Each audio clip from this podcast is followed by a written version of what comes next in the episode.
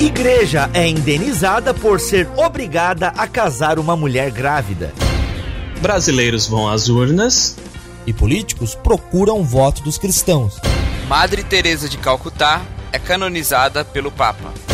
E no amplificador, Rebanhão gravará um disco ao vivo comemorando os 35 anos de ministério.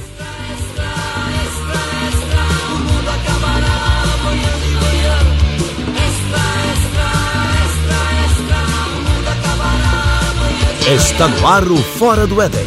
Porque depois da queda, a vida vira notícia. Uma produção do Bibotalk. Muito bem, minha gente, voltamos para mais um episódio do Fora do Éden. Olha aí, vocês têm gostado tanto dessa atração que o Fora do Éden é praticamente semanal. Nós temos o Fora do Éden, este programa onde nós comentamos praticamente três notícias com um pouco mais de profundidade, e na outra semana nós temos o Arca de Notícias, onde várias notícias desfilam por aqui também com a participação dos ouvintes e é muito legal. E lembrando que você chegou aqui no Fora do Éden agora porque alguma notícia lhe chamou a atenção. Eu quero lhe chamar a atenção para o episódio, para o primeiro episódio do Fora do Éden Grandes Temas. E nós falamos nesse primeiro episódio sobre o pecado e o pecador, homossexualidade e a igreja, e ficou um episódio espetacular que você deve conferir. E o Fora do Éden é este podcast aqui na plataforma bibotalk.com, onde nós comentamos notícias. E eu tenho aqui na bancada comigo ele, Cacau Marques, o pastor que casa todo mundo. Tudo bem, Cacau? Isso aí, só chamar que eu caso. Sem problemas, né? Sem problemas. Temos aqui ele que não grava podcast na sexta-feira à noite, Will. E aí, Bivo, mas se me chamar sexta-feira à noite, eu venho também, viu? E se me chamar, eu Que conversa é essa? E o nosso ouvinte mantenedor católico, Peter Martins. E aí, galera, beleza? Show. Peter, você já participou aqui, né? Já participei, já participei. Ah, inclusive eu tava junto, meu, que memória. Foi mal. Com o padre, inclusive e tal. Isso, o, isso. O Alexandre e tudo. Ô, o Cacau é o Santo Antônio Protestante, é isso aí, casamenteiro? Não me colocando de ponta cabeça dentro do balde d'água, tudo bem. Eita, nós.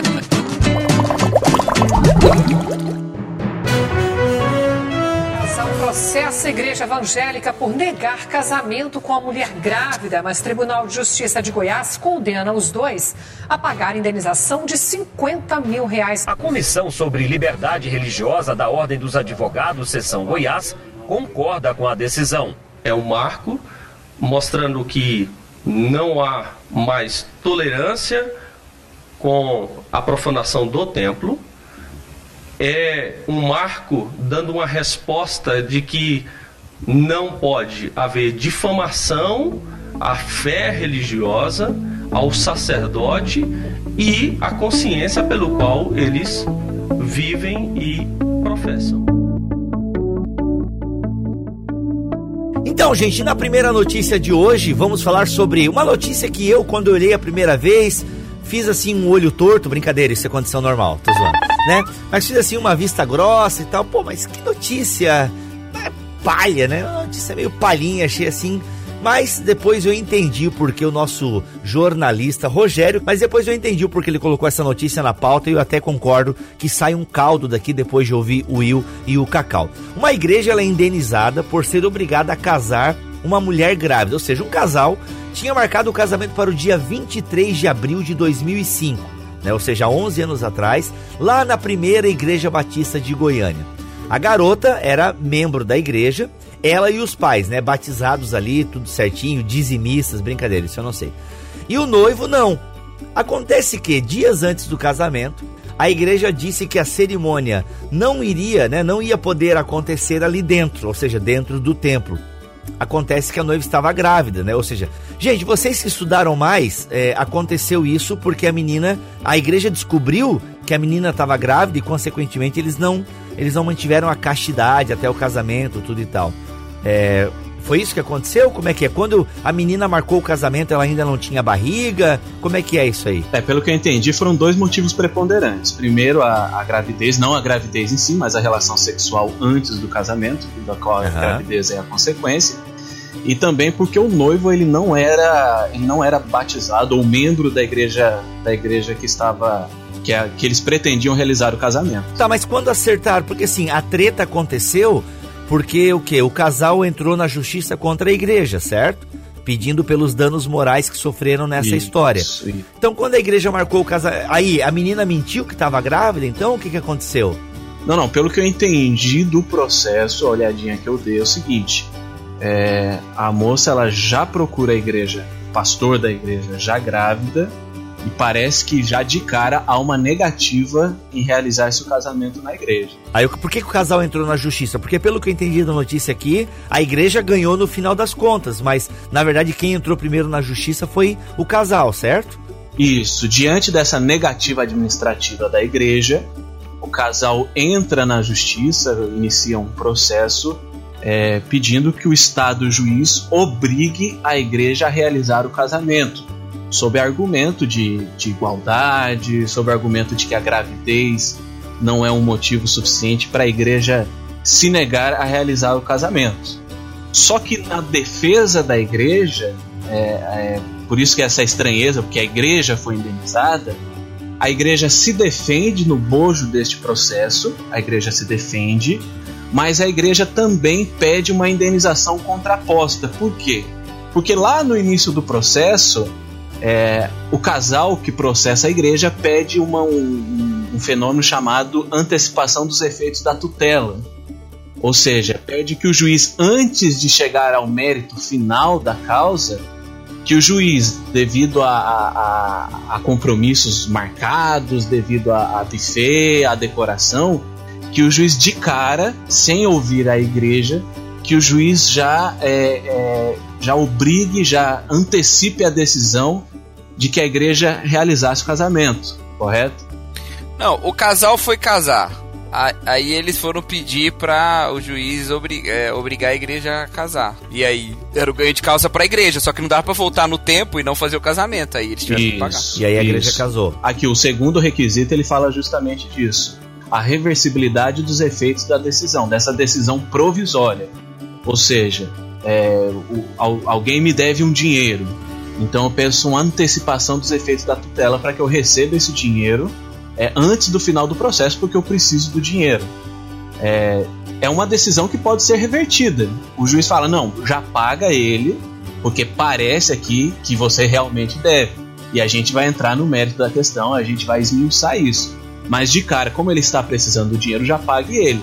Isso é uma decisão completamente reversível. Por quê? Porque se ao final é, eu não for realmente credor desse dinheiro, ao final eu posso devolver esse dinheiro. Então é uma decisão reversível. O que não foi o caso. Né? Quem, o juiz que fez essa antecipação dos efeitos da tutela, na minha opinião, errou feio, errou rude, porque não tem como você desfazer o casamento que foi feito na igreja. A cerimônia foi realizada e não tem como isso ser desfeito. Ok, então não tá claro se a igreja já tinha permitido e depois arregado ou se ela arregou e, né, e, e bloqueou antes de qualquer coisa. Isso. É, dá a entender que a igreja tinha permitido, porque assim, é, eles já tinham gasto alguma coisa e tal, né? Dinheiro na cerimônia, né? Então, além de todo o estresse com a mudança, aquela coisa toda e tal. Aí o casal entra na justiça. É, aí o que acontece? O juiz, então, obriga a igreja a realizar o casamento. É, mas obriga não como decisão final, obriga como decisão provisória.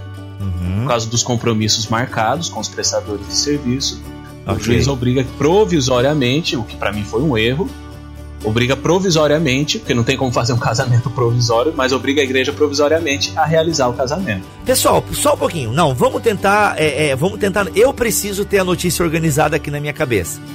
Will, dá uma linha do tempo certinho aí pra gente entender exata. Eu sei que tem algumas coisas que não estão claras pelas notícias, né? Mas o máximo que tu conseguir, tenta deixar essa linha do tempo é, do evento, né? Como é que aconteceu esse evento todo, ah, o casamento, o processo, ou o processo, casamento e processo, tá um pouco confuso pra mim. Organiza aí, por gentileza. Ok, vamos organizar então. Deixando claro que essa, essa linha do tempo ela vai ser mais ou menos hipotética, porque eu tive acesso somente à sentença e depois ao acórdão do tribunal sobre este caso. Então ela é. Ok. Nós estamos deduzindo que é mais ou menos assim. Então o casal procura a igreja para que se realizasse o seu casamento, certo? Diante da gravidez da, da moça, a igreja ela indefere o pedido de casamento deles para que se realizasse na, na igreja. Diante da negativa da igreja, na pessoa do pastor, provavelmente, diante da negativa da igreja, essa, esse casal procura a justiça, entra com uma ação judicial contra a igreja, pedindo que a igreja obrigue, que o Estado juiz obrigue a igreja a realizar o casamento, correto? Só que neste pedido, o casal pede um negócio chamado antecipação da tutela, ou antecipação dos efeitos da tutela, que é o seguinte: é, juiz, eu gostaria que o senhor já de cara, antes do fim do processo, antes de ouvir a parte contrária, devido aos compromissos que foram marcados com buffet ou com decoração, alguma coisa nesse sentido, eu gostaria, juiz, que o senhor já antecipasse os efeitos da tutela. Ou seja, que o senhor já mandasse a igreja realizar o casamento para a data que está marcado. Ah, Certo? entendi, entendi. Isso. E por isso tu falou que foi até um erro essa antecipação que tu comentou anteriormente ali. Isso, por quê? Porque para se antecipar a, a tutela, os efeitos da tutela, é necessário a fumaça do bom direito, ou seja, é que fique claro ali que há uma grande chance de no final a pessoa que pede antecipação estar certa, o que para mim não é o caso. E é necessário também que essa decisão provisória, essa decisão inicial, sem ouvir a parte contrária, é necessário que essa decisão ela possa ser facilmente revertida. O que não é o caso, não tem como você reverter uma cerimônia de casamento que foi realizada. não tem como.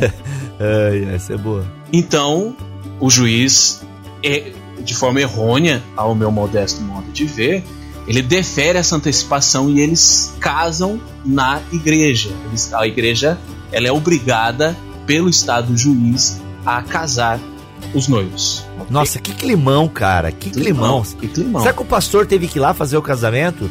Estamos aqui com os filhos da, os filhos de Deus. É, caraca, mano, que situação horrível isso. Isso. Tá, aí acontece a cerimônia que deve ter sido horrível. Acontece né? a cerimônia, só que o processo ele continua. Porque lembra da decisão? Essa decisão é a decisão é, é provisória, ou seja, não há uma decisão final ainda. Por quê? Porque nem a parte contrária, no caso a igreja, foi ouvida. Então o processo continua, é, ouvem-se as partes, os noivos, a, a igreja pelos seus prepostos, as testemunhas para provar os fatos alegados ou não provar os fatos alegados. Acontece que no final, o juiz do caso, ele, ele fala não, a- o casal não tem razão. Eu acho até que há uma troca de juiz no meio deste processo, mas independentemente disso, no final o juiz do caso diz: não, o casal não tem razão. A igreja não é obrigada a realizar o casamento deste casal, porque o Estado não pode interferir na esfera religiosa devido ao Estado laico. O Estado ele não pode é, obrigar uma igreja a realizar ou deixar de realizar qualquer, qualquer ordenança, qualquer sacramento e qualquer ritual religioso. Então parece que ao final, no meu ver, o juiz acerta e diz que a igreja não é obrigada a realizar o casamento. É, e, o Will, como é que funciona Sim. essa decisão num ponto de vista de precedente para decisões futuras? É uma decisão ótima, né? Na, na minha opinião, uma decisão ótima como precedente, que pode ser usada. Tem, por exemplo, eu, se eu tiver um caso semelhante, eu vou, logicamente, eu vou usar essa decisão para dizer que ju, um juiz já decidiu desta, desta maneira.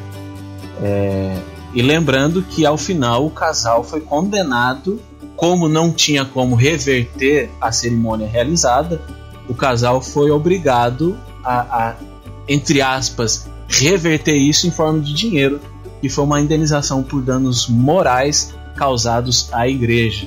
Então, mas o, o mais importante aí é o seguinte, né? É o Estado reconhecendo, né, a- o direito da igreja de celebrar as suas práticas de acordo com a sua crença e com seus dogmas e colocando aí que o Estado não deve intervir nessas questões, né? É claro que acho que toda liberdade ela tem um limite, né, Will? Não é, não é tudo. Você pode fazer qualquer coisa. Você não pode fazer um sacrifício humano, por exemplo, Sim, na sua sim. religião. Mas Sim. em, em- em outros essa decisão é uma decisão importante, creio eu, nessa, nesse aspecto, né? Eu acho que quem ganha com, com isso tudo é realmente a, a liberdade religiosa. Em que o Estado, nós vivemos ainda num Estado em que ele não tem direito de intervir nas práticas religiosas.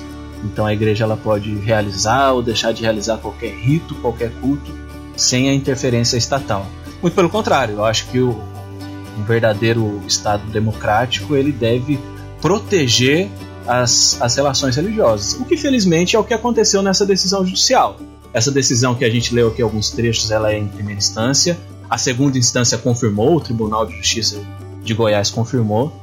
E para finalizar, eu acho que quem ganha com isso, por enquanto, é a liberdade religiosa. Há alguma possibilidade disso chegar até a Suprema Corte? Ah, eu acho que é. Porque é uma matéria de constitucionalidade, né? É matéria de constitucionalidade. Mas eu penso que o casal não vai, não vai recorrer.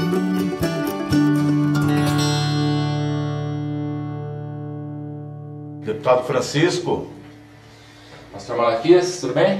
Tudo bem.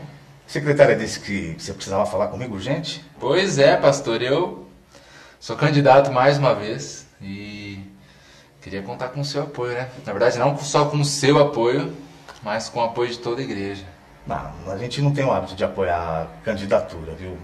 No passado, vários políticos passaram por aqui, faziam várias promessas e, no fim, ninguém cumpria nada. Mas, eu até te entendo, mas digamos que comigo é diferente, eu tenho influência. Não, não tem como, deputado. Te dou dois cargos de confiança para você empregar alguém da sua família. Que isso, deputado? Não estou à venda, a igreja aqui não está à venda. Três cargos de confiança.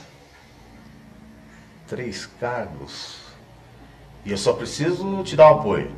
É, na verdade eu queria o seu apoio e você podia me dar 10 minutos para eu dar uma palavra na igreja domingo à noite.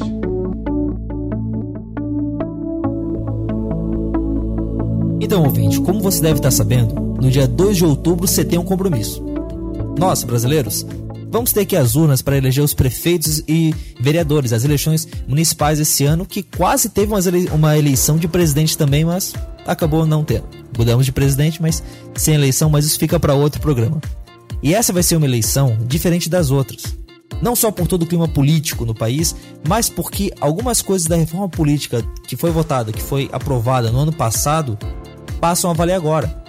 Entre elas, você deve ter reparado que não tem vereador no programa de TV da sua cidade aí. Só a, a, aparecem os, os, políticos e os vereadores nas propagandas mesmo. E além disso, os prefeitos também estão com menos dinheiro para poder fazer as campanhas esse ano. O TSE colocou um teto, tá atrapalhando bastante alguns, porque né, de quatro anos para cá o teto se mantém o mesmo ou até menor.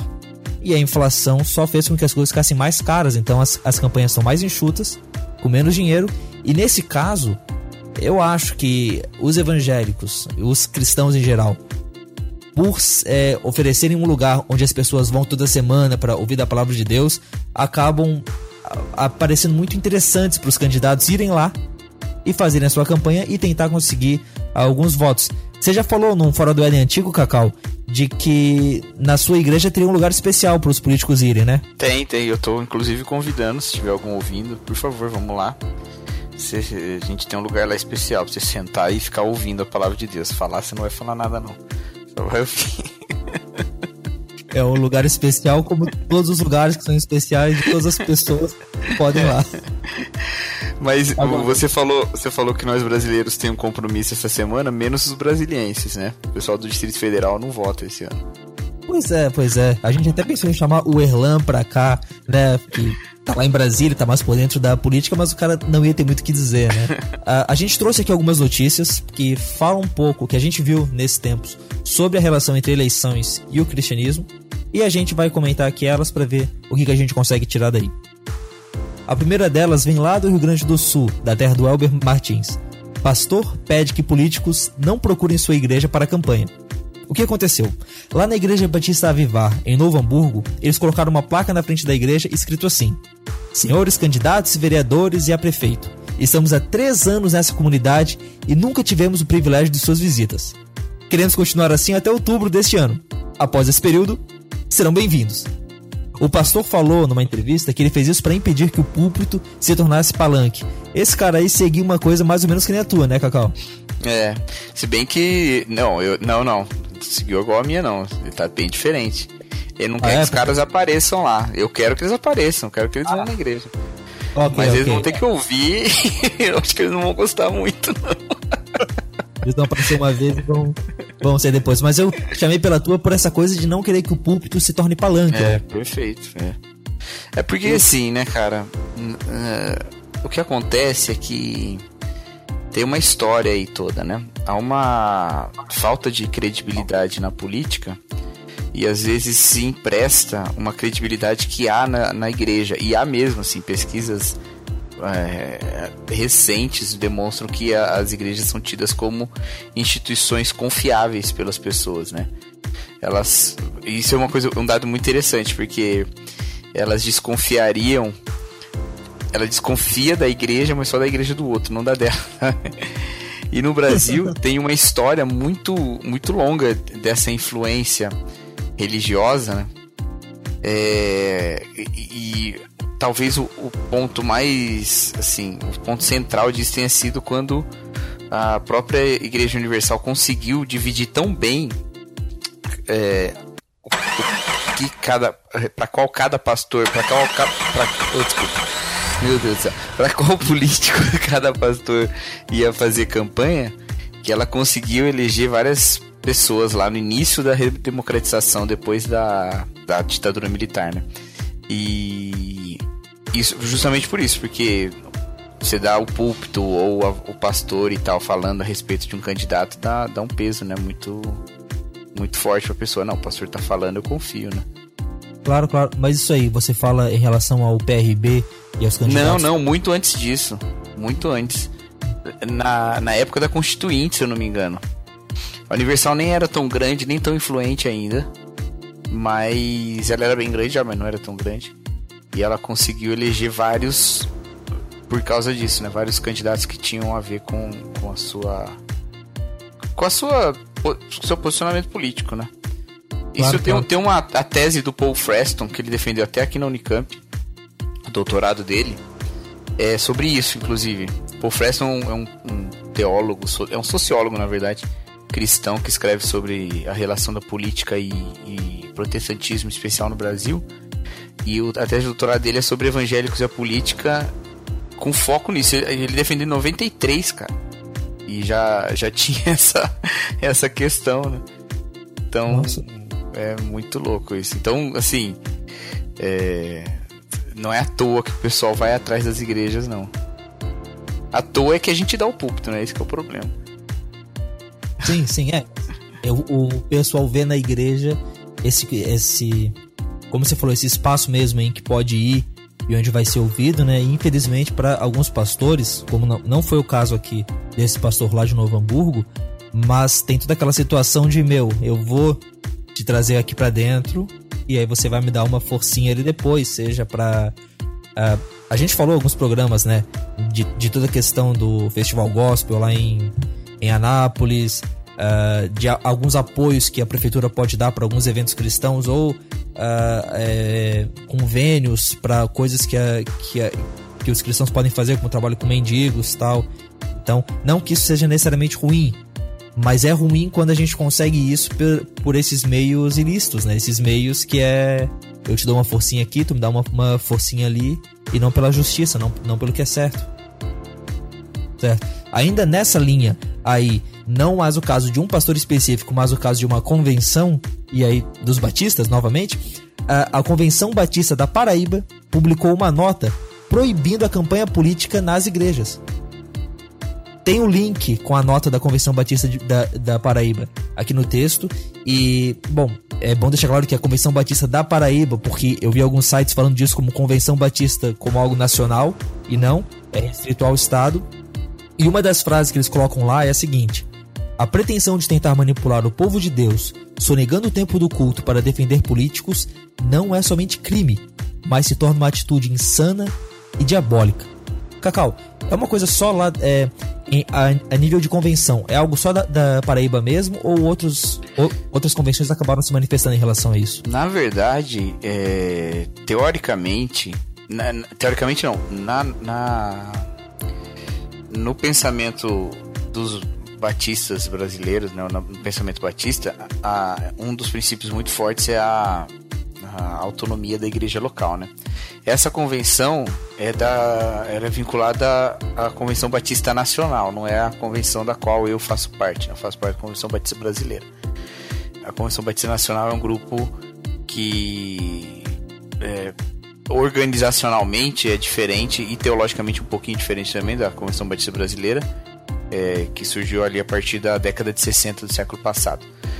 Mas, mesmo assim, esse princípio da autonomia da igreja local, se eu não me engano, lá também permanece. Ou seja, a igreja decide o que ela quer fazer e a convenção não tem gerência nenhuma. Ela não pode mandar a igreja parar de pregar uma coisa, ela não pode mandar um pastor de uma igreja embora, não pode fazer nada, que é a igreja que decide.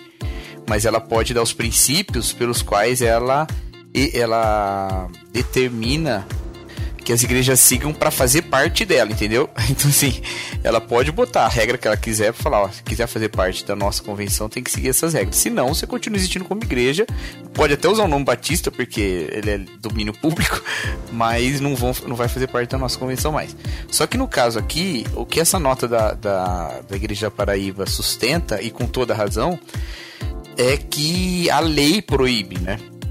Então, citando a, a lei ela está com respaldo legal e, e, é um princípio também dos batistas de serem de respeitarem as, as leis impostas ou colocadas no, no país, né? Então ela sustenta isso com base na lei, ou seja, é, ela pode dizer é proibido, mas não é proibido por ela, é proibido pela lei, né? e ela manda a nota para deixar isso mais claro. É, é só uma ênfase, né? Porque a lei vale para todas as igrejas, mas quem deu a ênfase para suas igrejas foi a Convenção Batista Nacional da Paraíba. Eu desconheço se há lá na, na, na Paraíba algum motivo especial para que isso se faça é, é, ainda mais necessário lá, né? É, eu imagino que seja tão ruim quanto qualquer lugar do Brasil, né? Porque qualquer lugar tem essa, essa prática, né? Entendo, entendo. Mas, bom, mas então, é, como você falou aí, é, essa manifestação pública de uma convenção acabou acontecendo na Paraíba, embora, né, é, como a gente vai ver ali depois, a própria lei em, em si só já, já proíbe isso. Mas na convenção, por exemplo, Batista que teve esse ano, seja é, a nacional, seja a brasileira? São essas duas? Não, não. No Brasil tem várias convenções batistas, né? Mas as maiores são essas duas: a Convenção Batista Brasileira e a Convenção Batista Nacional. Tem os batistas tem, regulares, tem Batista, Batista Independente, tem, tem vários outros. Mas eu, se eu não me engano, as maiores são. A maior é a Batista Brasileira e acho que a segunda maior é a Batista Nacional. Certo. E nessas duas não teve nenhuma manifestação especial em relação a políticos esse ano ou nas últimas eleições? Mas se teve, não chegou até mim. Nesse ano, eu não tô sabendo de nada. Então, ouvinte, se você é da Paraíba e sabe algum motivo dessa. É, disso que eles falaram esse ano, disso que a Convenção Batista colocou lá para os membros, coloca aí nos comentários que a gente lê no próximo Arca de Notícias. E como a gente falou antes um pouco sobre como é que a lei vê isso, a gente viu como é que uma igreja tratou, a gente viu como é que uma convenção tratou, e agora vamos ver um pouco o que, que a lei falou. Circulou uma notícia também em alguns sites de que o Ministério Público teria proibido que as pessoas fossem pedir votos em termos religiosos. Isso acabou não saindo em tantos uh, sites de notícias uh, grandes, e quando a gente foi dar uma olhada com mais calma, viu até que a lei que eles estavam referenciando era uma lei errada, uma lei que não falava sobre isso. Mas realmente existe uma lei de 97 que fala justamente sobre essa questão de que não é permitido pedir votos é, em lugares públicos. Eu vou ler aqui para vocês. Bens de uso comuns para fins eleitorais, aqueles onde é proibido você ir lá fazer campanha, fazer propaganda, são assim definidos no Código Civil e também aqueles a que a população em geral tem acesso, tais como cinemas, clubes, lojas, centros comerciais, templos, ginásios, estádios, ainda que de propriedade privada. Ou seja, existe uma lei de 97 que já proíbe que alguém vá a um templo pedir voto. Assim como proíbe que alguém vá num cinema pedir voto, embora eu acho que ia ser meio chato, cara, subir lá no, né, na frente da tela e começar a pedir voto ali. O pessoal não ia curtir muito. É, é, interrupção. Mas existe essa lei, já de 97, Não é nenhuma coisa que veio com a reforma eleitoral do ano passado que proíbe isso. E, bom, parece que eu fiquei surpreso, pelo menos de, de ver que era uma lei tão antiga assim, né? Então, o fato da lei ser antiga, né, não impediu que os candidatos estivessem nos templos o tempo todo, né? Inclusive até os candidatos à, à presidência da República, né? É, não são só nas eleições municipais. Agora, isso é uma coisa interessante, porque se a lei ela sustenta que não se pode fazer é, campanha política, poderiam os os candidatos a, a né, dizerem que eles não estavam fazendo campanha política, estavam dando uma palavra, estavam, né? Então, não pode pedir voto, mas não significa que eles não possam falar numa igreja, ou que eles não possam é, dizer alguma coisa, dar um oi ali para ser conhecido e tal. E outro falar alguma coisa, né? O pastor dizer, olha aqui, nosso, né? Como fala lá o cara do Tropa de Elite, né? É fechamento nosso esse aqui, né? então, é, talvez fosse essa brecha que eles usassem, porque realmente é assustador a gente pensar que a lei é de 97 e todo mundo conhece pelo menos uma história de candidato indo falar em igreja, né? E assim, histórias vinculadas é, é, amplamente, assim, todo, todo o país, né? Então, realmente é estranho. Sim, e dois exemplos eu acho que a gente consegue ver é, como é que isso funciona ainda hoje, ainda nessas eleições, vem lá do Rio de Janeiro e lá de São Paulo. Como eu aqui em, Florianópolis estou meio longe disso, e o Cacau lá em Hortolândia, né? Bom, a gente não pode exigir que não seja do interior uma cidade com nome desses. A gente pediu para os ouvintes dessas duas cidades, de, do Rio de Janeiro e de São Paulo, trazerem para a gente um pouco do que eles estão vendo lá. Então eu vou passar aqui primeiro um áudio da Silvana, lá do Rio de Janeiro, que fala um pouco sobre como é que, né, como é que tá sendo uh, o PRB lá com o Crivella e o Bolsonaro, é, que é do PSC, e esses dois lidando com os cristãos. A cidade do Rio de Janeiro já foi capital da República e, por conta também de sua importância econômica, turística e cultural, não pede a sua atenção quando o tema são eleições. Esse ano está bem peculiar porque temos encabeçando a lista dos candidatos a prefeito da cidade nada mais nada menos que Marcelo Crivella. Ele que já foi candidato algumas vezes, é, dessa vez está com uma vantagem bem importante no primeiro turno contra os outros candidatos. Mas Marcelo Crivella nunca enfrentou uma taxa de rejeição tão alta. E isso também é a causa da, do fato dele sempre começar bem as eleições e perder no segundo turno. Esse ano, ele está usando uma tática diferente da eleição para governador em 2014, quando ele perdeu por nove pontos de diferença em relação ao primeiro colocado no segundo turno. Marcelo Crivella uh, que é bispo licenciado da Igreja Universal do Reino de Deus e sobrinho do bispo Edir Macedo, coisas que sempre são lembradas quando a campanha chega na reta final. Dessa vez já visitou Dom Arani Tempesta, passou a tarde com ele e entregou o plano de governo para ser bispo do Rio de Janeiro. Já visitou a igreja do Valdemiro Santiago com direito ao abracinho e já está marcando encontro com R.R. Soares, que também líder de uma dissidência da Igreja Universal. Lembrando que em 2014 as igrejas anti-Yurd montaram uma frente contra ele e foram talvez as grandes responsáveis pela derrota tão forte que ele sofreu. Não sabemos se essa tática de, de se descolar da imagem de bicho da Universal e de candidato associado especificamente a uma igreja vai ajudar. Por outro lado, no outro extremo, nós temos alguém tentando se colar na imagem de cristão correto, tradicional, defensor da família. Trata-se do Flávio Bolsonaro, que é candidato a prefeito filiado ao PSC. No momento, tem cerca de 6% das intenções de voto na última pesquisa em relação ao Crivella, que tem 29, é um candidato jovem que está representando uma fatia cada vez maior da população, que é dos eleitores de extrema direita. O problema do Fábio Bolsonaro, na minha opinião, é que ele tem uma dificuldade, duas dificuldades muito grandes.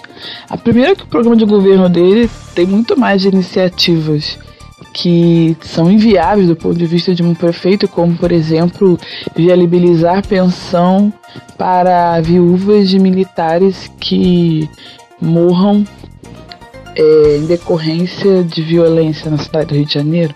Isso não é prerrogativo da prefeitura. É, além disso, dessas iniciativas um pouco quanto viajadas, o Flávio Bolsonaro largou mal na corrida eleitoral. Primeiro debate, o homem simplesmente desmaia ao vivo na frente das câmeras. Ah, Para alguém que quer demonstrar força e condições de governar uma cidade tão grande, tão importante, isso pode ter uma influência frente ao eleitorado. Uh, só para lembrar, parecer algum, em algum aspecto ligado à religião evangélica no Rio de Janeiro está tão importante esse ano que o Pedro Paulo, que é o candidato da situação, o sucessor do prefeito Eduardo Paes, o prefeito olímpico, ele foi para a igreja, igreja Assembleia de Deus na semana passada carregando até Bíblia e tentando dar a ideia de que é crente desde criancinha. Enfim, esse ano tá interessante. Resta saber se o Crivella vai morrer na praia de novo, se o Bolsonaro pelo menos vai conseguir se expressar um pouquinho mais e se o Pedro Paulo vai continuar visitando a igreja pentecostal. Vamos esperar. O Crivella não é um nome novo na política, né? Ele até fez algum burburinho há alguns anos quando foi é, foi colocado no Ministério da Pesca da presidente Dilma e disse que não sabia colocar um anzol, mas que ia ser um bom ministro tal. É e agora de ele homens, tá... né? Ah, é outra pesca. Mas, é, pois é, o cristianismo tem uma tradição disso, né? Pedro. Exatamente. E pesca a gente entende. Mas ele tá tentando esse ano é, conseguir a, a prefeitura do Rio lá e olha, é, é curioso ver o PRB como um partido que quem não sabe que é da Universal, né? O PRB, que é o Partido Republicano Brasileiro, uh, não tem o um nome nenhuma referência nem a ser cristão.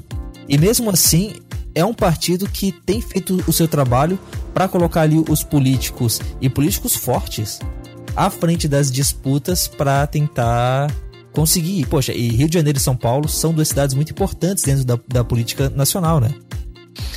É, existe uma, uma um motivo para esse afastamento da temática cristã no PRB, né? Se, se, você lembrar um pouco de como eram as eleições nos anos 90 início dos anos 2000, vai lembrar que era muito comum ter os bispos, né? Os bispos da Universal é, concorrendo usando o título bispo. Acontece que o envolvimento com, tantas, com tantos escândalos e tal, né? Não precisa de muitos também, mas o fato de ter o nome bispo lá já pesa para a igreja também. Aconteceu um afastamento da Universal dessas identificações religiosas para com a política. Então, recentemente, você pode ver, não tem mais o bispo. O último que sobrou é o Marcelo Crivella, que a gente conhece como bispo Marcelo Crivella por causa da, da, da história dele. Mas ele nem usa mais o bispo, né? E a mesma coisa aí o Partido Republicano Brasileiro. Nós temos partidos que carregam cristão no nome, né? O Partido é, Social Cristão, o Partido da, é, Partido Social Democrata Cristão, né? O PSDC, PSC. Mas o Partido Republicano Brasileiro é um partido cristão, porque ele é vinculado com a com a Igreja Universal, teoricamente é um partido cristão, mas é, tem essa nova tendência da Igreja Universal de afastar essa identificação direta com ela, justamente para proteger também a Igreja nessas suas outras empreitadas, né? Talvez a gente pudesse até dizer que não é um partido da Universal, mas é o partido do Edir, né? Mas aí é outra história. Assim como a gente poderia falar que a Record não é a emissora da Universal, mas é a emissora do Edir. Perfeito. E a Record passou por um processo parecido também, né? Até um tempo atrás era, era bem interessante ver que os principais canais de comunicação da televisão brasileira onde passavam programas da Universal não era Record. Na Record tinha lá a cobertura, também tinha o seu espaço para a Igreja Universal, mas tinha outros canais que tinham uma grade muito mais recheada de programas da Record, da, da Universal do que a própria Record. Né?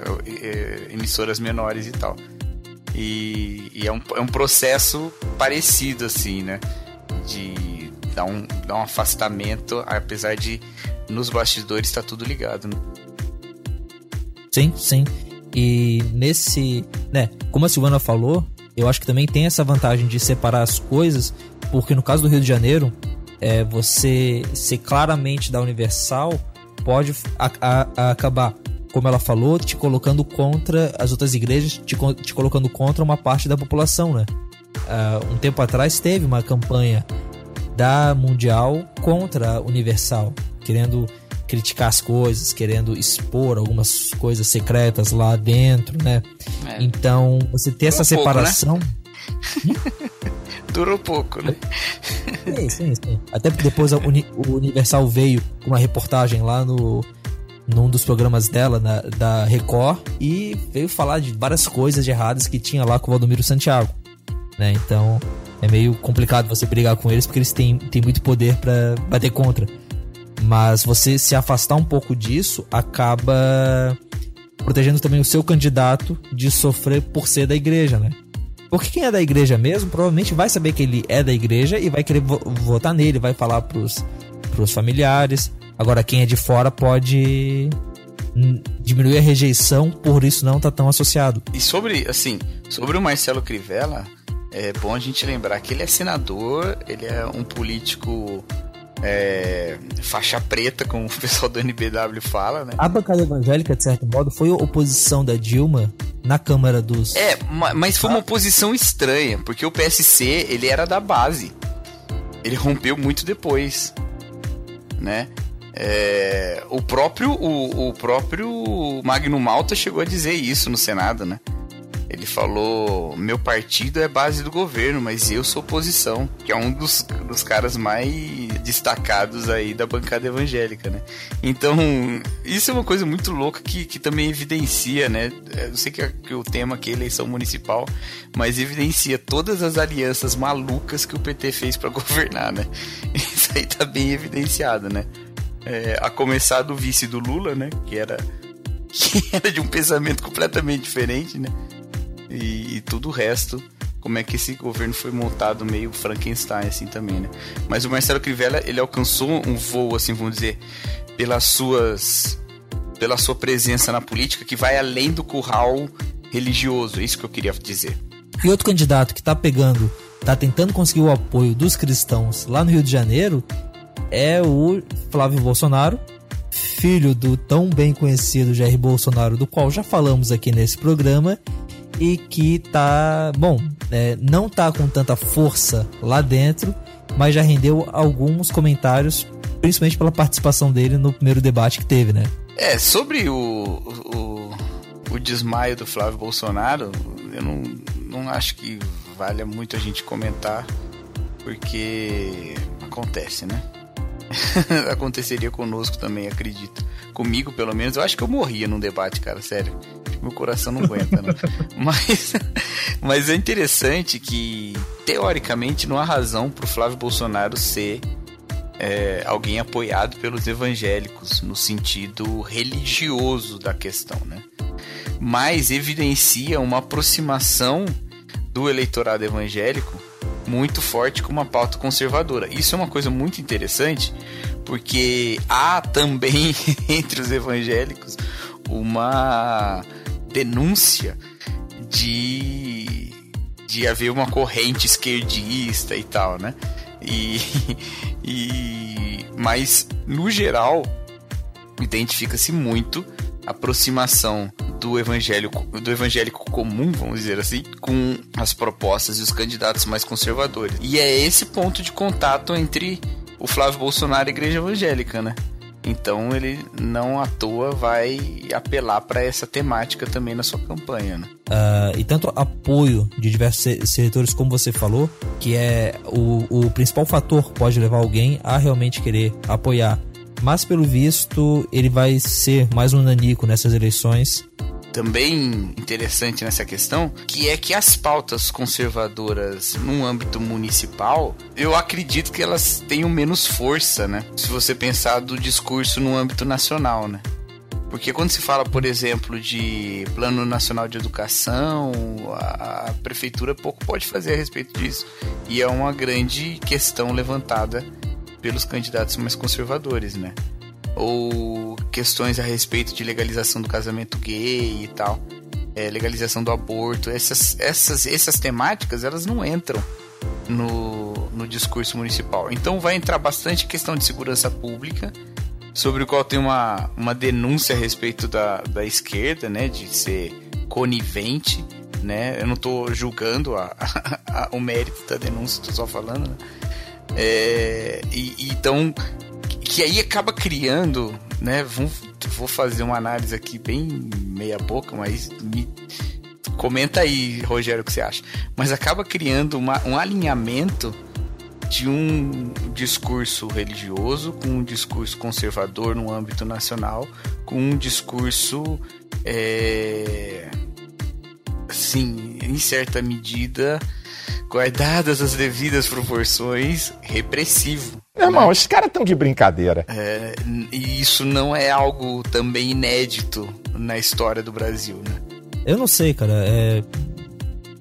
Me falta estofo para poder fazer um comentário tão uhum. elaborado, mas eu acho que eu não sei até que ponto isso te, deveria ser necessário, né? Uhum. Até que ponto uh, quando você compra a caixinha de conservador, você não poderia escolher ou não é, apoiar medidas repressivas dentro da, da caixinha incluir ali dentro, né? Parece é. que às vezes o pessoal vê isso como uma coisa que você compra algo e você tem o outro e não tem opção de ter uma coisa sem ter a outra Uh, eu não sei até que ponto pode ser assim. Às vezes é. eu acho um pouco conservador politicamente, mas não é nem por isso, nem uhum. assim. Não é por isso mesmo que eu olho pro Bolsonaro com um olhar, por exemplo, né? Favorável. Como exemplo favorável, não, de maneira nenhuma. É. Não, então, assim, é bom eu deixar claro também que eu não tô dizendo que o conservador é repressivo, nada disso. Eu tô dizendo que na, no andar de baixo esses temas todos se misturam como sendo uma bandeira, entende? É, existe, vamos dizer assim, existe toda uma gama da direita, né? Não é, não é um, a direita não é monolítica como não é a esquerda também, né? Existem vários discursos de direita diferentes, inclusive discursos bastante liberais na direita a respeito até da intervenção do Estado pela força, liberal nesse aspecto também, né? Então é tudo muito muito diferente em todos os lugares, né? Mas no andar de baixo, eu acho que esses discos, ou seja, no, no chão da, da democracia, é, no povo, esses discursos eles meio que se misturam muito por causa de quem de quem aparece com você tirando foto, na campanha de quem você aparece falando, sabe? E, e eu acho que isso vai direcionando uma tendência de como é, o evangélico médico, o evangélico médio aí, acaba pensando na própria cidade, como ele pensaria a cidade, como ele acreditaria a cidade. E assim, é lógico que no, no, no aspecto do Rio de Janeiro, a segurança pública é uma pauta central, né? E precisa ser destacada, né? E para pegar em outra briga bem rápida e só pro pessoal não ficar só te odiando, Cacau, mas me odiar também, é, eu não vejo correlação entre você ser calvinista e entre você ter dificuldades ou ter menos motivação para pregar o, o evangelho. Pelo é. contrário, você tem várias pessoas dizendo que uma coisa não tem nada a ver com a outra. Perfeito. Mas falando como calvinista, eu percebo isso na minha vida. Hum. E olhando para a vida de outras pessoas assim também, eu percebo essa mesma coisa. O Erlan estava comentando um, um, tempo atrás no grupo, falando de um período em que ele estava numa igreja é, mais pentecostal, que tinha algumas coisas meio estranhas, mas era o período em que ele mais lia a Bíblia, em que ele mais orava. Uh, assim, não, eu não quero dizer que uma coisa está relacionada à outra, mas quando eu abro os olhos e olho ao redor, eu vejo essas duas coisas. Mas uhum. vamos parar por aqui, porque acho que a gente já deu bastante combustível pro pessoal. e vamos pegar a ponte aérea para São Paulo. Escutem aí o áudio do Paulo Roberto falando um pouco sobre como tá a situação lá, dessa vez com o Russomano. E aí galera, beleza? Meu nome é Paulo Roberto. Eu estou muito feliz com essa participação especial hoje no Fora do Éden. E a notícia que eu quero comentar é sobre as eleições municipais aqui em São Paulo. Como São Paulo sempre acaba tendo uma certa relevância para o cenário nacional, e certamente teremos daqui a um, pelo menos um pretexto candidato à presidência em 2018, candidato Geraldo Alckmin, governador do estado, e rumores também de uma chapa com Marta Suplicy, quem viver verá. Temos mais uma vez aqui a quebra de paradigma da polarização PT-PSDB. Novamente o líder das pesquisas com 26% de intenções de voto, segundo a última pesquisa Datafolha, é o candidato Celso Russomano da Partido da Igreja Universal. Mas calma lá, não estamos falando de um candidato evangélico. O apresentador do programa Patrulha do Consumidor é católico declarado e sempre quando questionado sobre questões de fé, sempre tem uma posição que costuma agradar a todos, católicos e protestantes, e evita as questões polêmicas. Em segundo lugar nas pesquisas está a candidata Marta Suplicy do PMDB com 21%, João Dória do PSDB com 16% e o atual prefeito do PT Fernando Haddad com 9%, e Luiz Irondina do PSOL com 7%. E 10 segundos de horário de propaganda eleitoral gratuita. A título de curiosidade, a candidata ela usa uma corrida do Usain Bolt como propaganda. Ela coloca uma foto dela no rosto do corredor e diz que vai ganhar com esses 10 segundos. Coisas de Brasil, né, meus irmãos? Mas no geral, o debate sobre a cidade de São Paulo, do meu ponto de vista, está ainda num nível muito baixo. Questões sobre saúde, transporte público, habitação e outros temas relevantes, no meu ponto de vista, continuam sendo planejados por marqueteiros ao invés de gente que tem conhecimento técnico e prático dessas causas e que podem trazer ideias e projetos que possam beneficiar realmente os residentes da capital. Uma coisa boa que eu tenho percebido é que, devido ao corte de financiamento privado de campanha, não temos assistido aquele show de horrores de candidatos a vereador. Quem quiser convencer o eleitorado tem que literalmente suar a camisa e apresentar as suas propostas. Então, você acabou de ouvir aí. Cacau, diz pra gente, o pessoal tá fazendo pouca piada com russo mano, porque isso rende uma, né, um, um, um trocadilho maravilhoso. ou não, não fazem tanto? Cara, o Celso Russomano ele já tá há tanto tempo aí na, na, na boca do povo que acho que ninguém é como esperar que o carioca faça uma piada com Bolsonaro, né? Poxa. eu acho que já meio ficou. Mas eu não sei como tá na capital realmente, né? Mas eu acredito que não, porque todo mundo já conhece de longa data, né? Agora o Russomano, o Russomano é um caso interessante porque teoricamente era para ele estar tá tentando a reeleição, né? É, ele era o grande favorito para ganhar as últimas eleições municipais e perdeu no final, né? Perdeu no final, não foi nem pro segundo turno. Então, parece que ele vem disposto a não não perder de novo, mas não sei aí como é que vai, como é que vai acontecer. Pois é, cara, porque é, é, é curioso, né? Você vê nessas duas cidades grandes, dois candidatos fortes do PRB que são mais ou menos ligados à religiosidade é, com força para ir pro segundo turno. Mas a gente não sabe como é que vai estar até lá. Então vai ser é. só no outro programa da semana que vem, no Arca de Notícias, provavelmente, que a gente vai poder discutir o que aconteceu. É. o que, que a, acabou acontecendo disso tudo que a gente falou. Mas o russomano realmente tinha muita força, né? Até porque ele não só é. Não só tá no PRB, como ele tem um programa na, na TV, na Record, que é muito popular lá no, em São Paulo, né? Uhum, é. As eleições em São Paulo, elas estão muito interessantes, né? Porque você tem políticos aí é, que fizeram um nome, né? Você tem o Russomano, você tem a Marta Suplicy, tem o tem o, o Haddad, né, tentando a reeleição. E você tem uma figura nova aí que nunca tentou nada, um outsider, mas um outsider da elite, que é o Dória, né? Parece que aquelas coisas, aquelas tendências que, que as pessoas apostavam, né? Não, porque as pessoas vão querer ir atrás de um candidato de fora tal. Que foi o discurso. Um, um candidato novo, uma coisa nova, que foi o discurso muito que impulsionou esperanças que as pessoas tinham na Marina ganhar alguma eleição, alguma coisa. Não que ela fosse um candidato de fora, mas era uma, uma, uma força nova fora da, da, da bipolaridade partidária brasileira não acontece, né? No final você tem um outsider só, e esse outsider era um cara é, também que não representa uma força política nova, ele é o candidato do governador. Né? É, mas no caso do, do Russomano, eu achei interessante. Como... eu puxei, desculpa, eu puxei pro Dória, que não tinha nada a ver. não. Mas no caso do, do Russomano, eu achei interessante como o Paulo Roberto falou ali, de que ele é católico, mas é do PRB da Universal, tá na Record, que tem essa ligação difusa que a gente acabou de falar com a Universal. Então, uh, você que é aí de São Paulo, fala pra gente. Você tem ouvido pessoas cristãs falando: ah, vou votar no Russomano porque ele é católico, porque ele me agrada, porque ele me representa. Você tem ouvido isso? Fala pra gente aqui nos comentários. Não, não, não sei, Cacau, se você conseguiu ver alguma coisa aí na, na, na sua cidade, algum, alguma re, re, re, reverberação disso?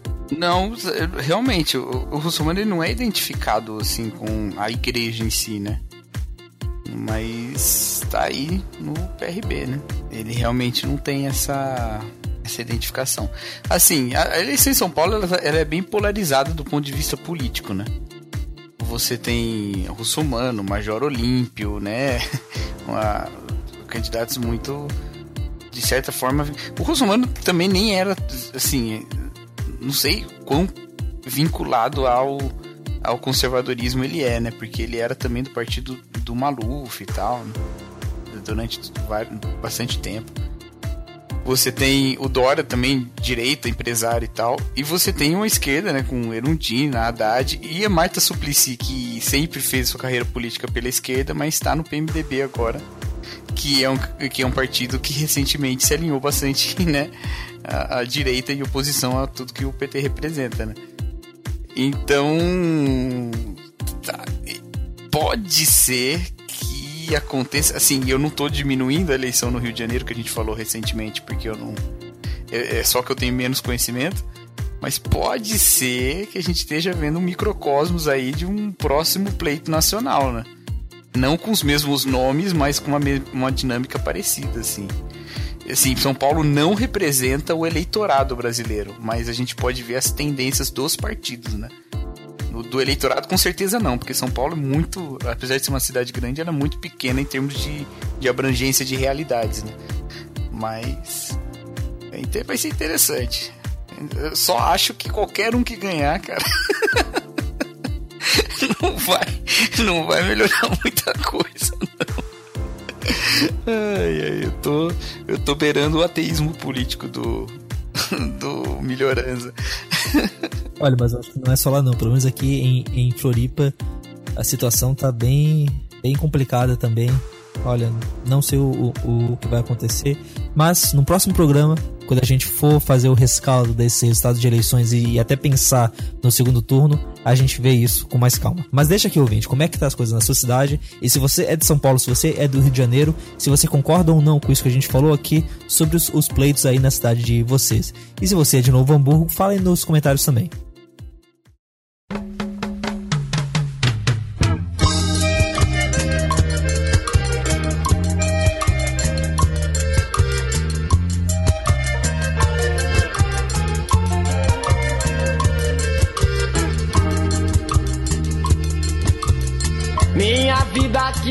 Esse é o Amplificador, o espaço dentro do Fora do Éden, onde reverberamos boa música. E nessa quinzena, o Abner me deixou trazer aqui para vocês uma notícia de uma banda que gosto bastante, o Rebanhão. Talvez você não conheça ela de nome, mas provavelmente já ouviu alguma música deles, como Casinha ou Baião, aquela em que Janires começa dizendo que era magro que dava dó e o paletó listrado era de uma listra só. O período em que eles foram mais famosos foi na década de 80, começando o rock cristão aqui no Brasil, bastante influenciados por gente como Keith Green e Petra. O fundador da banda foi o músico Janires, capixaba que depois da conversão passou a servir a Deus com letras inteligentes que tentavam falar da realidade através de uma visão cristã. Um exemplo disso é a música em que ele fala que lá no céu você não vai ter vizinho reclamando do aumento da gasolina. Outros músicos participaram da banda, como o tecladista Pedro Braconot, o baixista Paulo Marota e o guitarrista Carlinhos Félix, além de outros. A banda ainda gravou três álbuns na década de 80, o último em 1999, Vamos Viver o Amor. Depois disso, ela ficou em ato, até que lá em 2014, Pedro Bracanotti colocou no seu Facebook um anúncio da gravação de DVD comemorando os 35 anos da banda. Essa gravação era para ter acontecido em 2015, acabou não acontecendo e foi adiada para 2016, em 5 de novembro, no Rio de Janeiro. Numa entrevista no Hangout, que vai estar aqui no post, eles falam um pouco mais sobre esse novo trabalho. Trazer o rebanhão de volta não é apenas apelar para a nostalgia, é relembrar um período em que os músicos cristãos tentaram ir além das receitas prontas e trazer algo da musicalidade popular para dentro dos CDs confessionais. De certo modo, a música cristã contemporânea deve muito a esses homens, e toda a explosão do gospel na década de 90 foi influenciada por bandas como Rebanhão. Esperamos que a volta deles, assim como o novo CD do Brother Simeon, anunciado no último amplificador, possa nos fazer olhar para o passado, relembrar alguns CDs antigos e pensar como podemos fazer coisas diferentes daqui para frente. Do Rebelião especial, eu recomendo o CD Janires e Amigos de 1985, onde você pode ter uma ideia do som que eles faziam e da mensagem que eles traziam. Bom, esse foi o Amplificador. Na quinzena que vem volta o Abner. Agradeço a ele pelo espaço que ele cedeu aqui nesse programa. E vamos em frente buscando boa música. Jesus é o único caminho pra quem quer morar no céu.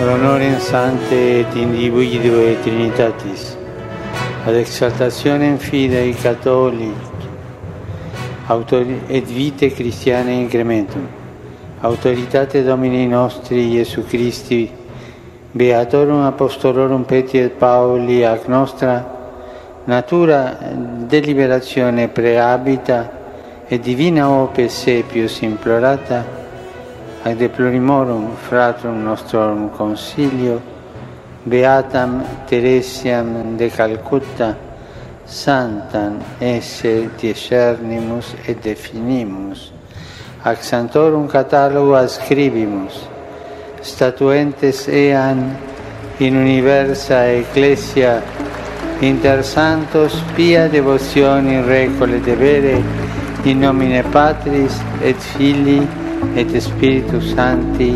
Amém. E no dia 4 de setembro, o Papa Francisco, que já é amigo aqui do, do BT Cash, cara, já pensou se um dia a gente consegue gravar com o Papa Francisco? Meu, ó, já pensou? Quem sabe, tá? No dia 4 de setembro, o Papa Francisco canonizou a Madre Teresa de Calcutá. A madre, nascida na Macedônia em 1910, época em que a região fazia parte do Império Otomano, trabalhou na Índia desde a década de 50 com a Congregação das Missionárias da Caridade, trabalhando em direção aos necessitados. Por causa desses trabalhos, ela ganhou o Prêmio Nobel da Paz em 1979. Ela morreu em 1997 em Calcutá, na Índia, e em 2003 já tinha sido beatificada por causa da cura de um tumor de uma indiana. Agora em 2014, ela foi, meu, é, existe dupla canonização, essa é nova para mim, tá? Ela em 2014 foi canonizada graças ao milagre acontecido com um brasileiro em 2008 que tinha abscessos no cérebro e hidrocefalia. Temos aqui para comentar essa notícia Peter Martins, que é o nosso correspondente católico direto de Itajaí. E aí? né? E aí, Peter, a gente trouxe aqui a notícia da Madre Teresa porque ah, ela é citada pelos evangélicos sempre. Ah, nós não acreditamos, obviamente, nessa ideia católica de santo. A gente vai até pedir para você explicar isso para nós, mas a gente sempre a cita como um bom exemplo, né? Uma pessoa que realmente negou a sua vida, os prazeres da vida para se dedicar ao próximo, e nesse sentido ela é um exemplo para nós.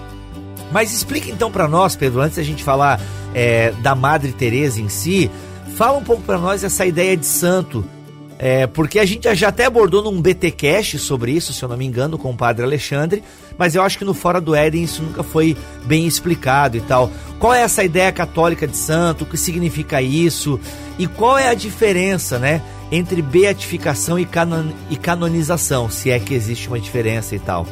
Uhum. Ah, tanto que eu até errei quando eu li a notícia, né? Eu tratei como coisas iguais, mas pelo jeito então não são coisas iguais. Não, não são. Ou são? Não, não são, não são. Então, Bibo, é... uma vez o Padre Alexandre participou do Bibotalk e trouxe uma definição muito bonita que eu gostaria de compartilhar com, com o pessoal aqui do Fora do Éden, né? Ele disse que os santos, eles são gigantes da fé e são pessoas que, quando a gente olha para a vida dessas figuras aí, a gente consegue enxergar o Evangelho de Cristo, né? E, cara, isso que são os santos pra gente, assim, sabe? São grandes inspirações onde a gente observa e tenta tirar como exemplo, assim como você também, né? É, falou da Madre Teresa de Calcutá, todos os outros santos católicos pra gente são grandes exemplos de fé, onde a gente procura se basear para viver a nossa espiritualidade, viver a nossa vida cristã. Obviamente que na nossa doutrina tem a questão da intercessão e tal, que acho que não, a gente não precisa falar sobre isso aqui, porque é treta para para mais de metro, né? É treta pro Telegram, é treta pro Telegram lá do Bibotal. É treta pra mais de metro. Mas É treta pra mais de santo, vai. Mas basicamente é isso, assim, são grandes exemplos de fé que a gente tem, né? São os gigantes da fé aí da, da, da nossa igreja, né? É... Com relação à beatificação e à canonização, a diferença, é, basicamente, é o processo se dá em várias etapas, né? A beatificação é um processo anterior à canonização. No entanto, tem pessoas que são beatificadas e que ainda não foram canonizadas, né? A beatificação, na verdade, ela é uma autorização de culto, né? Lembrando que é, para a igreja autorizar, isso precisa ter um pedido, né? Então, é sempre uma igreja local, uma arquidiocese, uma igreja local que pede para o Vaticano para investigar a vida daquela pessoa, investigar as suas obras e ver se realmente aquela pessoa é, pode ser venerada da, da, forma como nós católicos fazemos, né? Então, a beatificação normalmente ela é um ato mais local, assim. Então, quando a Madre Teresa foi beatificada, né, apesar de ela ser notável no mundo inteiro, é, o ato de, da beatificação não reconhece ela como exemplo para a igreja mundial, digamos assim, mas para aquele local, para aquela congregação. Já a canonização, ela reconhece, no caso, é, o santo, né, como um exemplo de fé para a igreja universal, né, para a igreja católica, para a igreja inteira.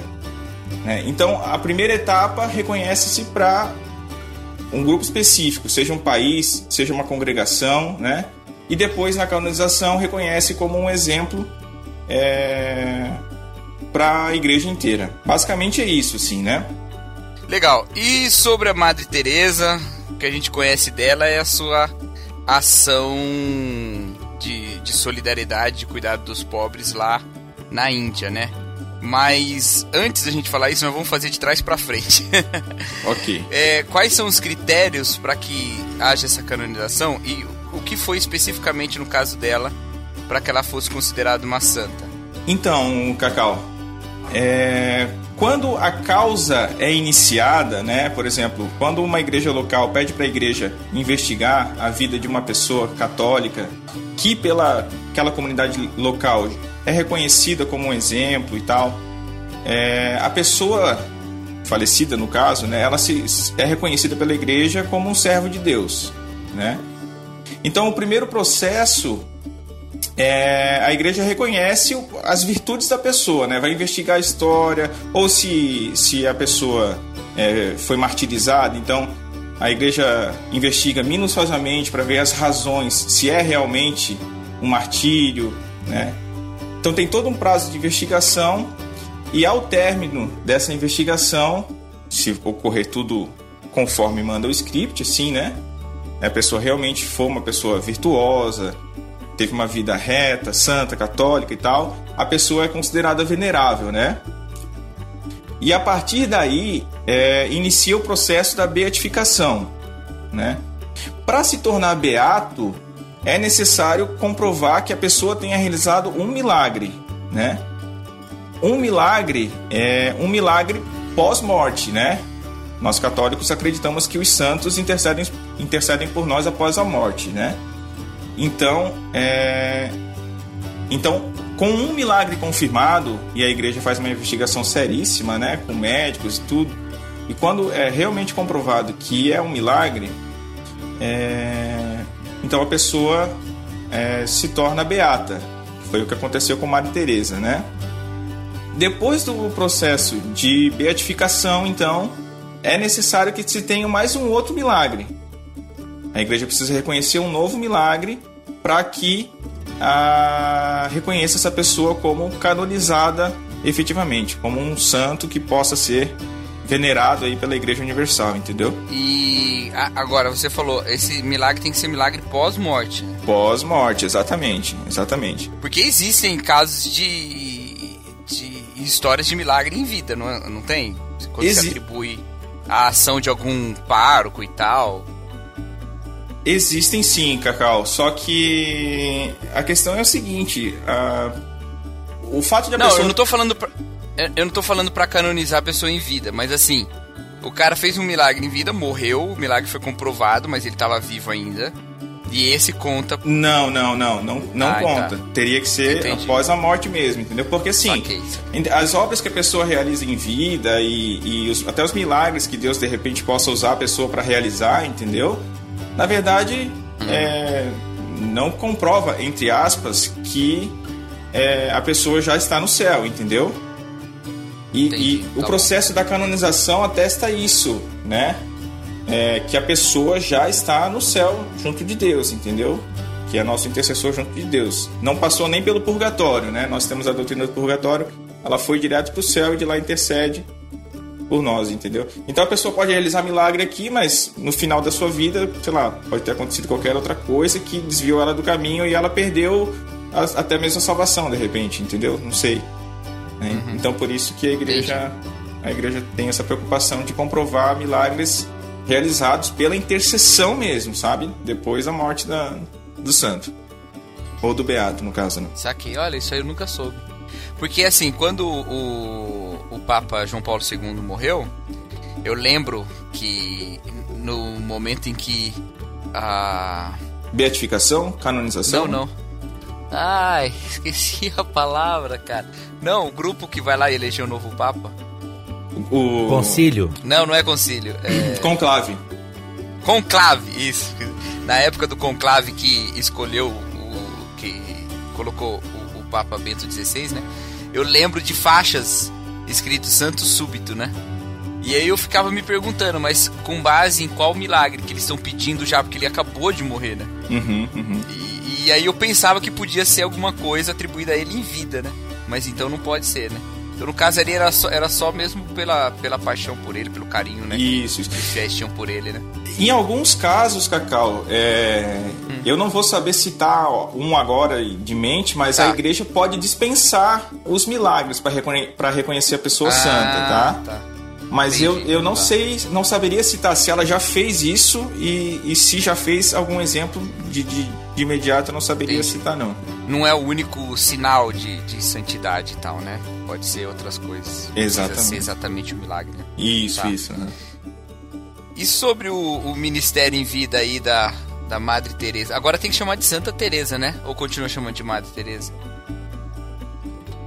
É, é, é, a gente chama de Santa Teresa, né? Tanto faz. É. É. Então, e, e os, os milagres da Santa Teresa quando, quando ela ainda era Madre Teresa? O Papa Francisco disse que vai ser bem difícil chamar ela de Santa Teresa porque ela, ele sempre vê ela como uma mãe. e que vai ser Ah, difícil só. não chamá-la de Madre Teresa. é, interessante.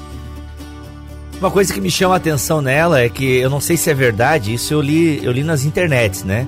É claro que tudo que tá na internet é verdade, eu acredito. Pra alguém, é verdade tá na pra interne- alguém, né? É, é verdade. Tá na internet e é, e é arquivo X, eu acredito. Mas olha só. Ah, gente, eu já li uma vez que a própria Madre Teresa, eu não sei se foi o Ricardo Gondim falando e tal, mas da, da, da própria dúvida que ela tinha, né? É, ela tinha um coração, ela duvidava de algumas coisas. Tu já leu alguma coisa sobre isso, Peter? Que na verdade eu achei até um- uma humanidade dela muito bacana, assim. É, ou isso é oposição e tal, como é que é? Você fala de dúvidas com relação à fé, assim, né, Bíblia? A fé é Deus, né? Porque ela via tanto sofrimento lá e tal, e, e- e nesse sentido eu acho que o sofrimento é, é uma dúvida honesta. Eu acho que o sofrimento é uma causa honesta para se questionar a existência de Deus. Não estou dizendo que eu concordo com isso, pelo amor de Deus, gente. Mas é que realmente o sofrimento me. Poxa, Deus, por quê, né? Eu acho que. E é honesto, eu acho que é uma dúvida que Deus leva de boa, assim, sabe? Foi o, foi o Leonardo Boff que escreveu isso. O quê? Da Madre Teresa? Uma santa que não acreditava em Deus. Sério? É. Caraca, então, ó, então acho que eu vi alguém reproduzindo. É, o pessoal mandou tu no já grupo leu? do. O pessoal mandou no grupo do. Eu li, eu li alguma coisa. Eu li bem por cima esse, esse texto do, do Leonardo Boff aí. Eu não sou muito fã dele, na real. Mas, cara. é, assim, é bem comum, sabe, Bíblia, entre os santos é, católicos. É, algum momento da sua vida duvidar, assim, sabe? A gente tem o caso de Santa Teresa de Lisieux, São João da Cruz escreveu um, um, um texto muito conhecido chamado Noite Escura, né, onde ele relata os, os, os momentos que ele viveu sem sentir a presença, a presença de Deus assim mesmo, sabe? É, Santa Teresa de Lisieux, por exemplo, é Santa Teresinha do Menino Jesus, mais conhecida, né? Ela, ela chegou a escrever, ah, eu não creio mais em céu, eu não sei mais o que vai ser de mim depois que eu morrer. Então, eu vejo que muitas vezes não como uma dúvida assim da fé, porque se as pessoas realmente, ou, ou, aliás, assim, pode até ser uma dúvida assim, né? Mas que as, eh, eh, as pessoas, pela virtude, por tudo que viveram, não deixaram que essa dúvida tomasse a sua vida, né? Tanto é que continuaram na missão, né? Eh, Santa Teresa, mesmo escrevendo essas coisas, duvidando talvez na carne de alguma coisa, de algum sentimento que, que ela não conseguia ter para sentir realmente a presença de Deus ou pelo próprio sofrimento das pessoas, ela não desistiu da missão, né, cara? Pela fé mesmo, assim, sabe? É, eu acho que essas dúvidas que essas grandes pessoas tiveram não foi suficiente para pagar a fé, né? Pra tirar as pessoas do caminho de Deus, assim. De fato, não, não o fizeram isso, a gente consegue ver, né? E, e é até comum a gente encontrar escritos de santos que passaram por momentos assim. E hoje são santos canonizados, reconhecidos pela igreja, né? Graças a Deus. Esse sentimento que a Madre Teresa ela confessa, é, essa, algumas citações dela, uma, uma angústia, é, um sentimento de, de abandono que é às vezes de forma para mim completamente equivocada usada para questionar a sua santidade. Para mim essa angústia de Madre Teresa, ela só confirma a sua santidade, entende? Uma pessoa ali derramada em serviço e tão e tão e renunciou prontamente ao de forma tão completa e absoluta ao eu que ela se sente neste mundo vivendo um mundo é, realmente abandonado, mas que mesmo assim ela continua trabalhando em serviço. Eu acho isso lindo. Eu acho até lindo, demais esse sentimento de abandono que ela tem. Lembrando que quem se sentiu assim também abandonado de certa forma, o Peter falou aí sobre a noite escura de, de Santa Santa Teresa, São João da Cruz. São João da Cruz. São João da Cruz. É, quem se sentiu assim também, de certa forma, abandonado numa noite foi o próprio Cristo. Claro. Então, este, este sentimento, esse, essa honestidade de Madre Teresa, para mim só confirma a sua, a sua santidade. Logicamente, fazendo aqui a ressalva, logicamente eu e o Peter temos é, concepções distintas a respeito é, do que é santidade, mas eu digo aqui com que eu tenho convicção plena que, que Madre Teresa, pelo menos ao que nós conhecemos da sua história, é, foi sim uma santa. Olha aí que legal. Muito bom. Então, a gente tá tão acostumado a dizer que é a Madre Teresa de Calcutá que às vezes na nossa cabeça, pelo menos na minha, ela era indiana. até, até eu ir atrás e, e ver que na verdade ela era. é, ela nasceu no que era o Império Austro-Húngaro, né? Em uma cidade que hoje é da República da Macedônia. E aí, Peter, como é que como é que foi a vida da Madre Teresa, os highlights da vida dela? Então, o nome dela era Agnes, que é por sinal o nome da minha esposa, Olha, que, que não é lá nenhuma Madre Teresa. Fica a dica aí, né, amor? Pô, você me ouve aí. Madre Teresa, exemplo aí. Eu não sei como é que tem povo que é membro da igreja de uns caras desses. Em 1928, ela entrou como aspirante para uma congregação, a congregação das Irmãs de Nossa Senhora do Loreto. E só em 1950 que ela fundou a Ordem das Irmãs da Caridade, né? A ordem hoje é, atua em 133 países e tem em torno de 4.500 membros, certo? Ela ganhou o prêmio Nobel da Paz em 79 e depois disso ganhou vários outros prêmios, assim, né? Ganhou um prêmio nos Estados Unidos e vários títulos honoris causa em universidades pelo mundo. Uma das coisas que talvez é, tenha despertado o interesse de, de, de alguns mais polêmicos, assim, né? Que criticam mais o, o, o trabalho dela, é, é, acredito que provavelmente por não compreender, na verdade, o trabalho da Madre Teresa, né? É, a organização, a Ordem das Irmãs da Caridade não é um, um hospital, não é uma mera instituição que cuida da saúde das pessoas, né? Isso a Igreja Católica tem de monte, né? Tem várias ordens hospitalares que, que é, gerenciam asilos e escolas e, e, enfim, várias outras instituições de saúde, né? Mas a, o trabalho das Irmãs da Caridade não é especificamente cuidar da saúde das pessoas, mas cuidar da alma das pessoas, entendeu? Então, dar de comer a um faminto, dar roupa para um, um pobre, é, cuidar do corpo da pessoa em si, não, não era um fim da obra das irmãs, mas na opinião da Madre Teresa, era uma participação da própria obra de amor redentora de Jesus. Então muitas vezes a gente vê é, pessoas que criticam porque parece que ela não fazia nada para mudar a pobreza das pessoas e enfim, né, várias críticas aí de pessoas que realmente não compreendem o sofrer cristão, né? E que talvez não compreendem nem a, a situação onde ela estava inserida, né? Um país extremamente pobre, cara. Eu, eu li depoimentos assim de pessoas que trabalharam com ela que uh, os missionários carregavam os doentes nos braços até o hospital, sabe? Porque não tinha dinheiro para pagar táxi, não tinha ambulância, sabe, na, na, na cidade. Então era, era uma situação assim que justifica as frases angustiantes que Madre Teresa expressou, assim, né, de sofrimento e, e dor, né? Então ela, ela, ela fazia a caridade assim na forma mais crua, assim, sabe? Não como uma mera obra social, mas aquela caridade cristã mesmo, de, de fazer com que a pessoa entenda o sofrimento em Cristo, assim, sabe? Peter, parece que nunca foi intenção de Madre Teresa fundar um mega hospital com, com muitos recursos e ficar sentada atrás de uma mesa gerindo aquela, aquela máquina. Parece que a vontade dela. De forma é, nenhuma. então, parece que a vontade dela era estar sempre é, imersa naquele mundo de, de, de pobreza é, e compartilhando, não, não só tratando, mas compartilhando o sofrimento daquelas pessoas. Então eu entendo muito bem quando você fala que essas críticas elas são infundadas, e eu, eu realmente acho que são infundadas, porque é, hospitais e o cristianismo tem, tem muitos. Agora, pessoas dispostas a viver a, junto com aquelas pessoas a vida que elas vivem, compartilhar o sofrimento junto com elas, logicamente amenizando esse sofrimento, mas sofrendo junto com elas, isso aí poucas pessoas têm, têm disponibilidade e coragem para fazer, entendeu? Exatamente, Will, exatamente. E esse era o trabalho que Madre Teresa iniciou, né, com as irmãs missionárias da caridade, que hoje continua, né, é, e tem como superior geral a irmã Mari Prema, que hoje está coordenando aí esse trabalho global. Então você imagina, cara, um trabalho que está em 133 países, levando o consolo divino às pessoas que sofrem, assim, sabe? É, cara, é, é emocionante, assim, sabe?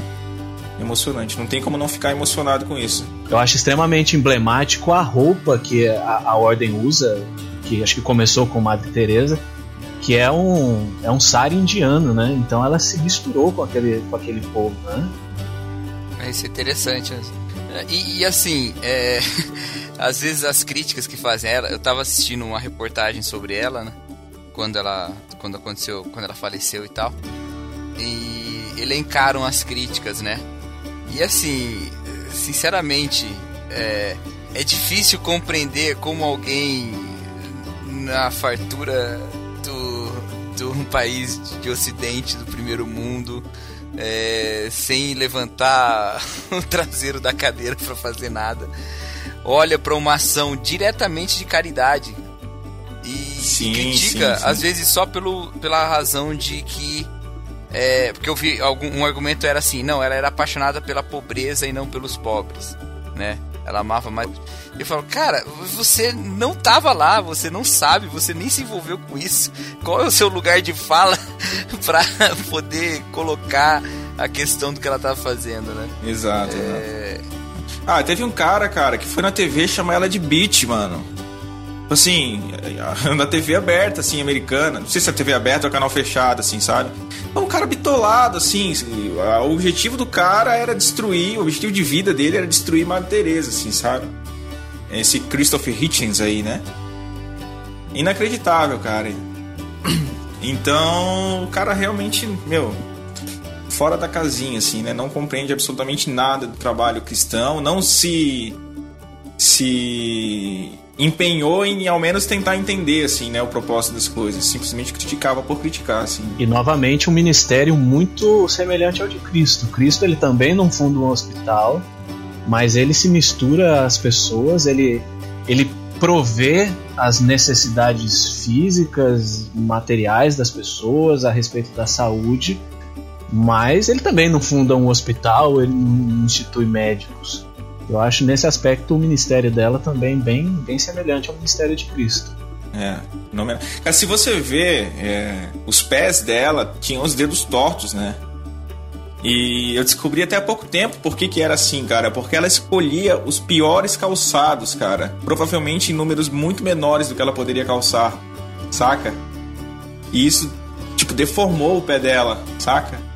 Eu pensei que era alguma coisa de nascença, assim. Então você vê, cara, pessoa que realmente martirizava o próprio corpo, sabe? É, pelo amor aos pobres, assim, sabe? Inacreditável, mano.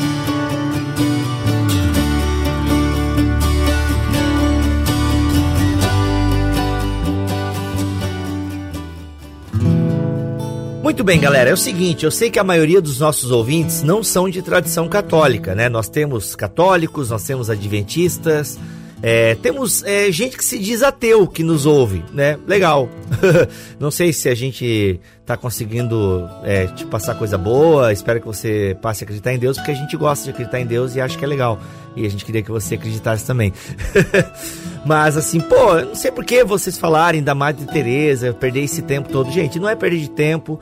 É, a gente pensa que, como vocês puderam ouvir aí na fala do Will, na fala do Peter, do Cacau, nós podemos aprender sim. É, como o Will até deixou bem claro, a gente não concorda com algumas premissas, né? Mas nem por isso a gente vai deixar de falar sobre esse acontecimento na cristandade e a gente com certeza pode aprender algo também a partir disso. Inclusive sobre a fé católica, nós temos um BTcast que nós gravamos com o padre Alexandre, que é o BTcast de número 119, né? Então você encontra aqui no nosso site, é só procurar o BTcast 119, a fé católica. Ali a gente fala um pouco mais também sobre a questão dos santos e tal. Gente, não é questão de concordar, é questão de entender. Até para você que é evangélico, quando vai conversar com um católico, né, não falar besteira, não fazer acusações que nem sempre são verdadeiras, né? Porque a gente entende errado toda a doutrina deles e acaba acusando eles de coisas é, que não são verdade, ok? Então, e até para gerar o respeito também e a compreensão do pensamento do outro,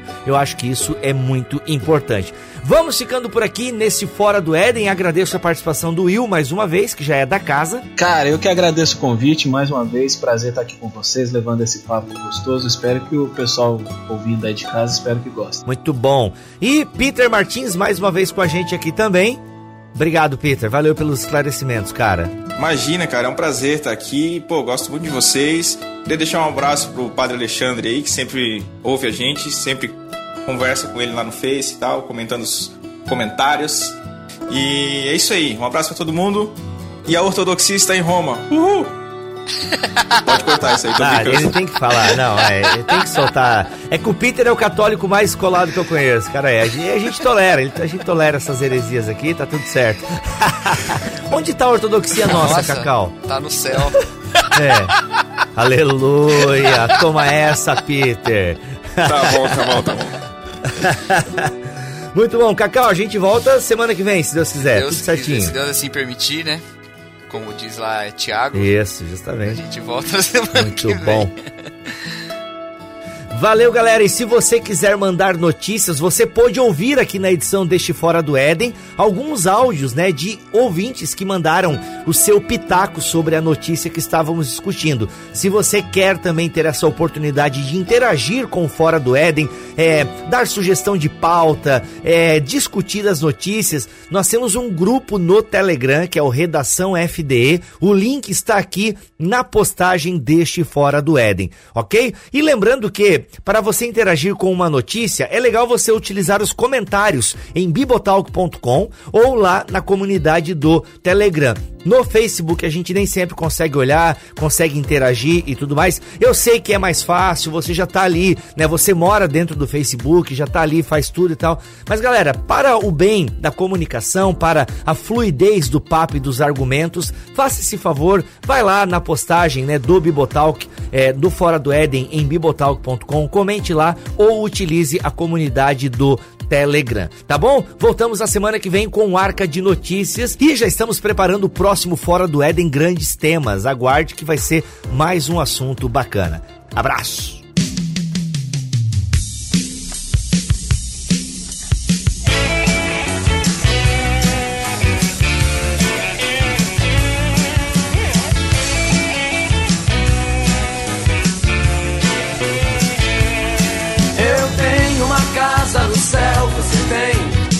Onde vou ficar pra sempre com meu Deus.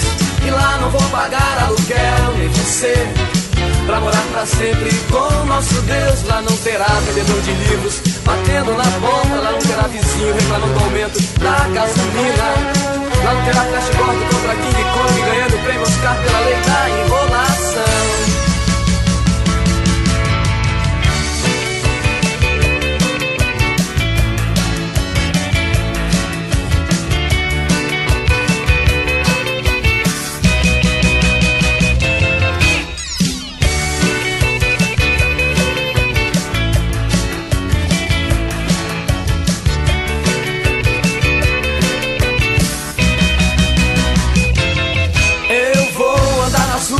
Céu, você vai sempre a louvar o meu Deus. Eu vou andar nas ruas do céu, você vai sempre a louvar o meu Deus. Lá não terá buracos pelo meio da rua, lá não terá trânsito congestionado, lá não terá trombadinha nem trombadores respeitando os 80 quilômetros fugindo da poluição. Se tu queres uma casa naquela cidade. Peça para Jesus Cristo, telefone 00. Dois joelhos no chão.